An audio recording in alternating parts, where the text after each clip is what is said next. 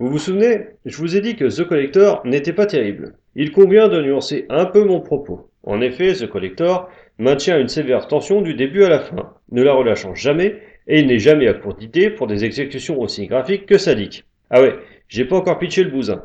En gros, Kevin McAllister, vous vous souvenez, le gosse débrouillard de Maman j'ai raté l'avion, a bien grandi et assume ouvertement ses tendances psychopathes. Il piège donc les maisons de ses victimes, façon Looney Tunes du gore, puis les torture et les exécute. Malheureusement pour lui, ce soir, un cambrioleur a pris la même famille pour cible et va tenter de les sauver tout en jouant à une version macabre du chat et de la souris avec le tueur cagoulé. En revanche, les vrais gros problèmes du film, c'est un cast mou et un héros tête à claque. Difficile de le prendre en affection, ou même de se soucier de son sort.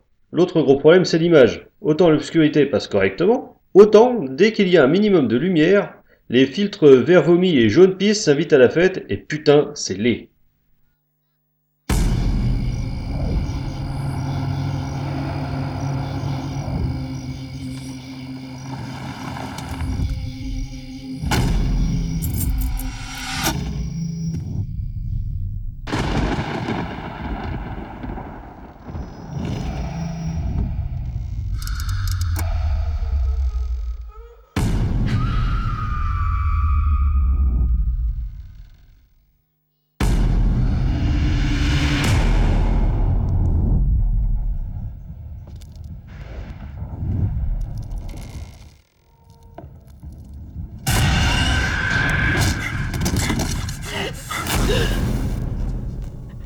Famille est dans la maison.